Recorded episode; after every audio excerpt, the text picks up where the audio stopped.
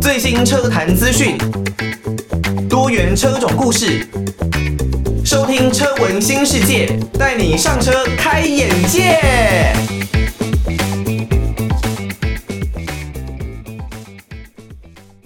晚上的一点过十分，欢迎大家收听车闻新世界，带你上车开眼界。我是主持人艾格。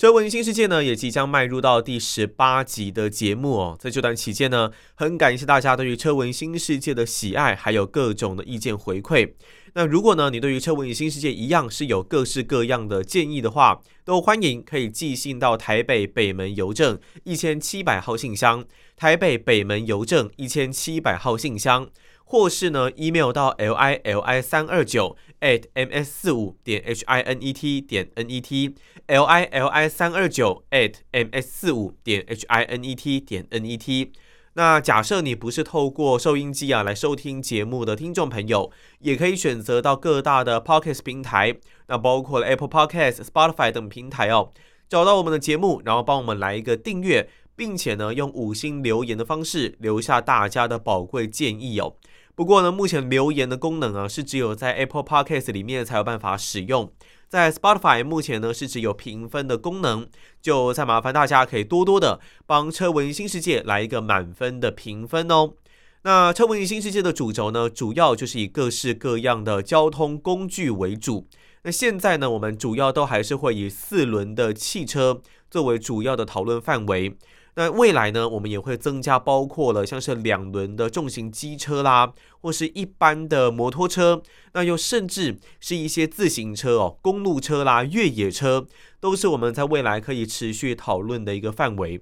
那在最近哦，我们主要进行的一个主题呢，就是可以推荐给大家去露营、去越野好玩的这些车款，到底有哪一些？之前呢，我们可能有讨论过了，像是 Suzuki 的 Jimny 啦、Vitara 啦，或者甚至是货车的这个 Verica，还有呢，在 Toyota 这一边发表的 Town S，另外还有像是皮卡的 Ranger 啦、Hilux，也稍微有跟大家做过一些的介绍，但是。如果我今天想要去越野，想要去露营，应该说想要去露营了。我们如果以露营作为主要的一个最终诉求，那我平日也想要这一辆车能让我作为代步使用的话，还有哪一些车款可以来推荐给大家呢？那今天的节目我们会来跟大家稍微介绍，包括速霸陆的森林人 Forester，那另外呢还有比较高贵的品牌 Land Rover Defender 这一个非常经典的车系，会是我们今天要带来给大家的一个主题哟。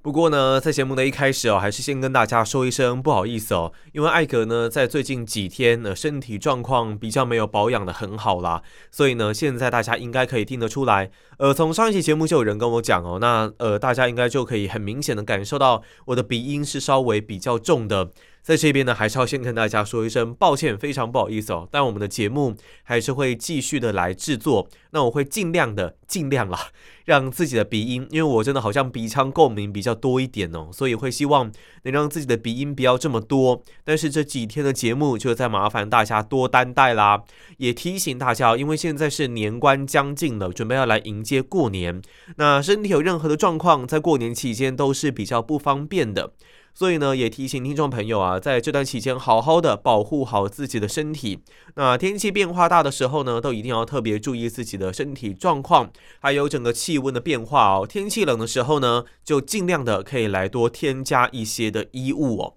好，那要讲到可以适合露营越野的车型啊，那又能够作为一般家用的使用，很多人应该都会想到的是速霸陆的森林人啊，Forester。那森林人呢，这一款车，其实它已经在台湾存在蛮久的一段时间，也是大家心目中非常喜欢的一辆车子哦。以速霸陆的这个品牌而言呢，它其实本质上是一个很好的品牌。那大家应该也都知道，它是被称为东洋宾士啊。为什么这么说呢？不过其实可能只有在台湾会有，大多会有这样的一个情况啦。在台湾这一边呢，速霸陆的代理商是这个易美汽车。那他们呢，是让车迷朋友们长年以来可以算是又爱又恨吧。他们呢有引进速霸陆这些很棒的车子啦，但是在整个售后服务、维修、后勤保养方面，表现呢并不是太理想啊，所以呢，大家也都戏称他们为蛋卷啦，义美蛋卷嘛，这很多人应该都有听过，诶。这样会不会被被寄发票？应该不会吧。但就大家都会戏称他们为蛋卷公司啦。那台湾易美呢，基本上把整个速霸陆的车子哦，因为后勤的关系，所以名声稍微有一些些的弄得没有这么的理想。但是其实以速霸陆这个品牌呢，在日本的表现，还有他们的一个生产过程来说，他们是很棒的一个品牌哦。基本上做出来的车子，如果你要说在日本车里面，最安全、碰撞测试表现最好的车，能够跟 Volvo 来比拼的车子的话，那速霸陆绝对是其中的佼佼者。他们的安全性是很高的，同时也有着非常棒的一个组装品质。那他们也是跟保时捷为二，目前业界还主要在使用水平对卧引擎的汽车公司哦。这个水平对我引擎有什么样的好处哦？基本上，因为它的引擎顾名思义嘛，是以水平的方式躺着的这样子的方式在运行的，所以呢，它可以让驾驶者感受到更棒的车身重心。你的车身重心呢是可以压得更低的，然后呢，在整个引擎的运作上面是可以更有赛道化的风格。虽然呢，长期以这样子水平对卧的形式躺着，可能会让你的气缸啊产生一些呃长久以来地心引力变形的一个情形。不过基本上这都是要非常非常非常久才有办法呃产生这样子的一个状况哦。所以这个水平对卧引擎呢，基本上对于你的操控是有非常棒的一个作用哦。那就像是速霸路最近推出的 BRZ，还有 Toyota 的 G R 八六他们呢就是使用这个水平对卧的自然进气引擎，来创造出更棒的一个操控感。好，那速霸陆这间车厂哦，制造出来的车子其实本质上是相当棒的。但是在来到台湾之后呢，我会被称为东洋宾士，当然是因为它在维修啦、后勤上面的一些零件安装啦，都是稍微比较贵一些些哦。有些人就会说了，跟欧洲车好像是类似的一个水准。那很多人认为，到底值不值得？这样子的一个价码呢，那就可以让听众朋友自行去做判断了。不过他们的车子我开过，真的是品质真的是够好了。那这一次呢，在大概去年十一月的时候，在 Forester 这一边呢是有做了一个小改款哦，整个价位呢是落在一百一十五点八万到一百二十五点八万之间。那在整个引擎动力上面呢，还有它整个安全配备上面，基本上都是一样的。两者的差异呢，十万块这样子的一个差异呢，只有差在有没有这个十八寸的铝圈，那有没有比较高强度的越野系统 Special X Mode 这个系统，以及有没有电动尾门、电动天窗，还有有没有铝合金的踏板。哦，十万的价差呢，大概就是在这一边而已哦。你说如果是安全配备的话，不管是这个整个车道偏离啦、前车驶离的警示啦、车道偏离防止、自动转向、自动倒车刹车、盲点、远光灯的自动切换，然后下坡的辅助、疲劳监控，还有七具的气囊全速域的 ACC，这一些大家很在意的主被动安全的配备。在最基本的森林人车型上面都是有的哦，它并不会呢，因为你的价格差异而就给你有不一样的安全性的落差。你只要是安全该怎么给，不管你是多少的价格，都应该给到这样子的一个安全配备哦。哦，好像在表上一集的 Toyota 的 Town S 哦，不应该说。用价格的高低差来呈现不一样的安全配备哦，好像呃买便宜的人呢命啊就比较不值钱这样子的感觉。当然两者的售价确实有差啦，但这就是一个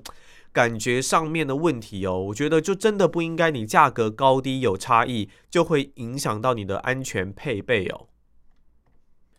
在新改款的速霸陆森林人上面呢，其实在整个外观上面或是动力上面，并没有做太多的琢磨啦。但是呢，它有新增了一个手势来控制空调温度的一个方式哦。这个功能呢，会整合在 DMS 的驾驶警示的系统当中，需要你在 DMS 引擎空调开启，而且不是 P 档 R 档的状态下，就可以使用，来控制你的这个空调的温度。哦，像现在，比方说 B N W 的七系列啦，它也可以做手势来控制车子声音的一个方式，音量的一个方式啦。但是我真的觉得这个功能啊，说实在有点鸡肋哦。对于我来说，我真的不太会去使用这样子的功能。诶，你按键就是按键啊，好好的。去按你的按键，用你的实体按键去控制这一些东西，应该不是这么难的一件事情啊。那其实方便度也没有什么太大的一个问题，反倒是有的时候啊，这一些手势因为灵敏度设计的关系哦，所以如果灵敏度控制不佳，那你反而没有办法达到你要的目的，你没有办法调音量啦，调温度，那你可能就更花时间、更花心思在这个上面哦。或许对于你在整个驾驶的过程当中呢，会再产生一些些的危险也说不定。好，这是在整个手势调整的一个部分。另外还有一个小变化是驾驶座记忆功能的逻辑调整。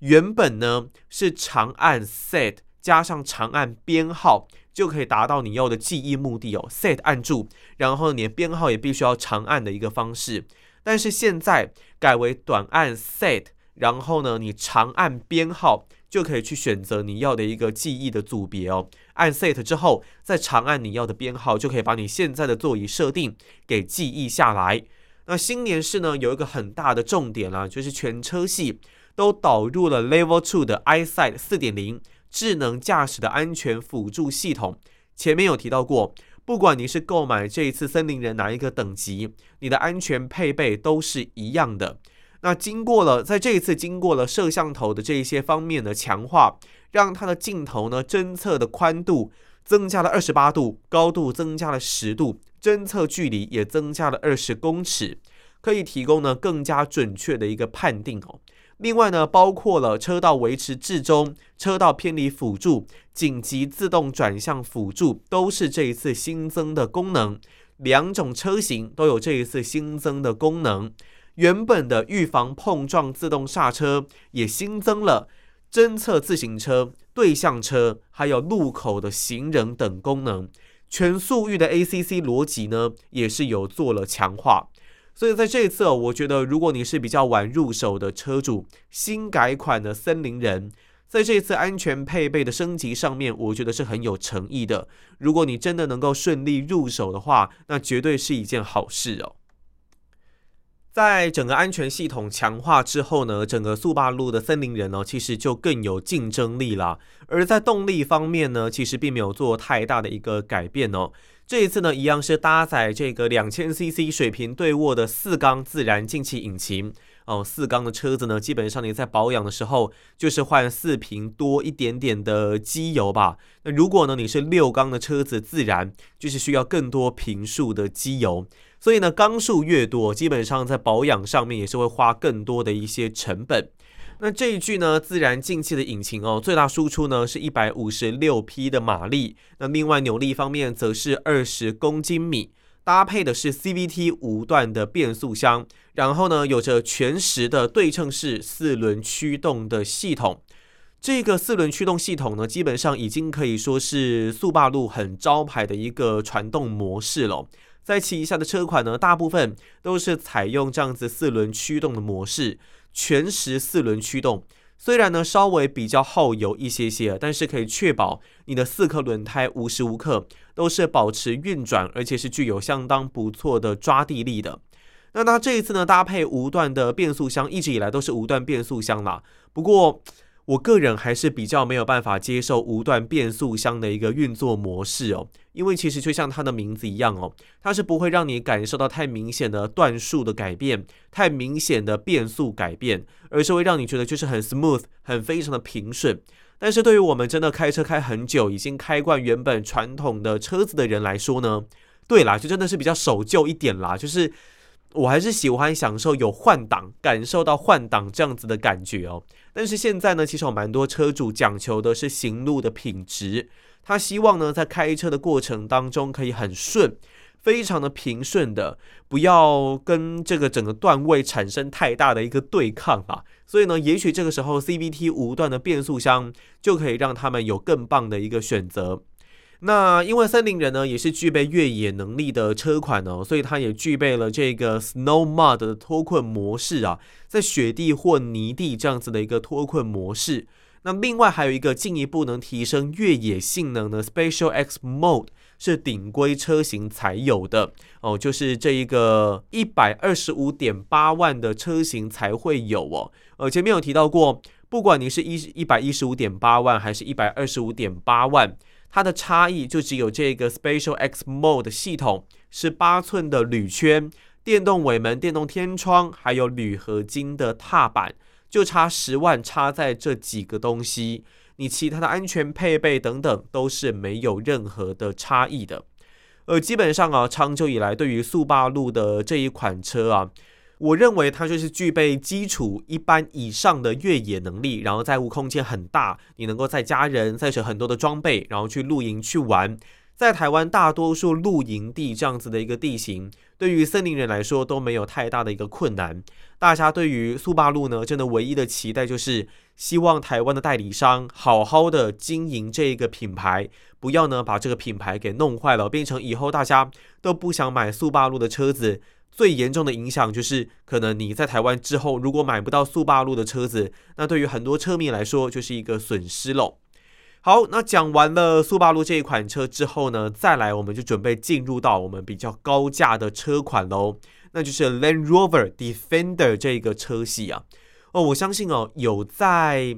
玩越野、玩户外运动的朋友呢，对于 Defender 这个品牌、这个车系绝对是毫不陌生哦。Land Rover 旗下可能有 Discovery 啦，可能有 Range Rover，但是 Defender 这个品牌、这个车系。在整个越野迷的心中呢，是有着举足轻重的一个地位哦。在过往呢，这个 Defender 啊，主要是被造出来作为军用卡车来使用的，所以呢，它原本的一个车型设定是相当的简单，然后相当的耐操好用。你现在啊看到的 Defender 是比较科技化的 Defender。你如果看到以前八零八零年代左右的那一些 Defender，方方正正的，然后真的很像军用卡车那种感觉的车子。真的优点就只是耐操好用啦，耐操，然后很很能过各式各样的地形。它的离合器啦，相当的重脚啦，然后内装很不现代化，冷气也不冷。你坐在里面呢，抖得跟什么样？真的是根本就是比坐货车的感觉还要差。这是以前 Defender 给人的印象，但是在近几年呢，陆陆续续因为越野户外活动的一些兴起，所以呢，Defender 的价值哦，再度的开始水涨船高哦。哦，现在呢，如果你想要买到像以前呢、啊、很经典军用卡车外形的 Defender，绝对都是要价不菲啦。我记得在电视节目上有看过有人提过，可能原本一百八十几、一百九十几万的售价，现在呢，如果你想要再买到那一款车，有可能是要花上两百多，甚至三百万以上的一个价格哦。哦，你如果真的要花到三百万的话，其实现在全新的 Defender，也许呢可以是你一个好的选择啦。那 Defender 呢？现在在台湾的贩售上面哦，是有分为一一零的长轴版，那另外呢还有代号九十的这个短轴版哦。那一一零长轴版呢有分为 D 二五零 SE 两百六十八万的价格，以及 P 三百 HSE 三百万的一个价格。主要的差异呢就是 D 二五零 SE 是柴油啦，那 P 三百 HSE 则是汽油哦。在排气量方面，这个柴油版呢是两千九百九十六 CC，汽油版则是一千九百九十七 CC。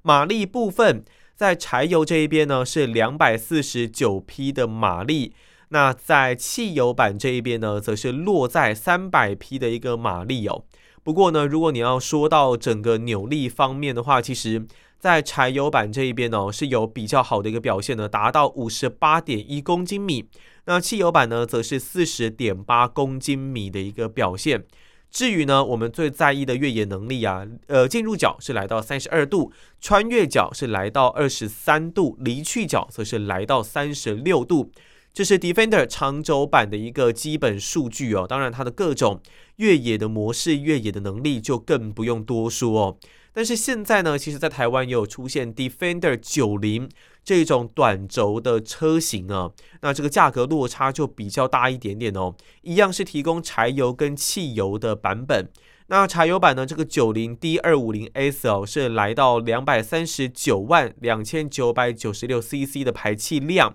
直列六缸的引擎。但是如果你买到汽油版，是可以买到非常可怕的一辆车啊，V 八。Companion Edition 六百五十万的价格。那排气量呢是达到四千九百九十九 CC 啊，以这个 V 型八缸的引擎为主哦，一样是四轮驱动的一个呈现形式。在整体的马力方面呢，是可以来到五百二十五匹的一个超大马力啊。哦，这款车也是很多台湾的车迷啊非常梦想的一辆车啦。在扭力方面呢，其实柴油版表现依然不错，来到五十八点一公斤米。在汽油版这一边是暴力调教，来到六十三点七公斤米的一个表现。所以呢，无论你是要去越野、载家人上山下海，Land Rover 的 Defender 应该都不会让大家失望啦。那基本上，你如果摒除掉 V8 的这个汽油版本，短轴汽油版。大概落在三百万左右，你就可以把这一辆车啊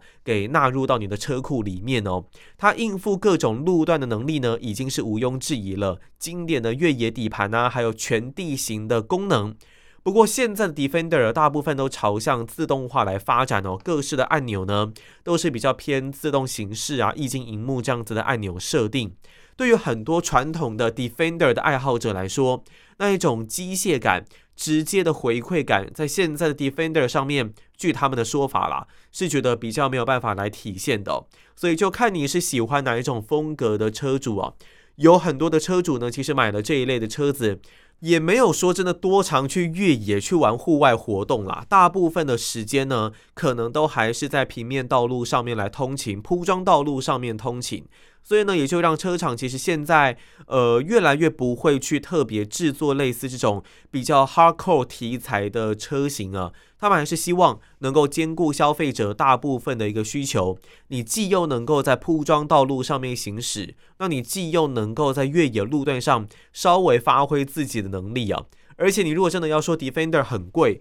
那我们接下来可能会跟大家提到的像 G Car，像是 Jeep Wrangler。表现其实也不算，呃，价格表现其实也不算差啦。那更不用说现在，其实像福特又出了像 Bronco，甚至之后呢也要出了像 Bronco Raptor 这一类非常可怕、狂暴型的车型。哦，这个车子的世界呢，真的是。一直不断的在进步当中啦，你自己必须要先想清楚，你所想要的是什么样的车子哦。你如果要玩这个可能有乐趣的小跑车的话，你不一定要花大钱购买非常昂贵的跑车品牌，也许八六啦、BRZ 啦，会是大家可以的一个选择。那你如果喜欢玩越野的话，也不一定说我一定要花大钱去买 G Car、去买 Land Rover 这一些的车系，也许呢 Jimny 就能够满足大家的一个需求。呃，不过就如同先前我们所说的啦，Jimny 呢，你现在如果要买到，真的不是一件很简单的事情哦，可能是必须要加价才有办法来买到。但是也不止 Jimny 有这样的状况哦，现在全球的车市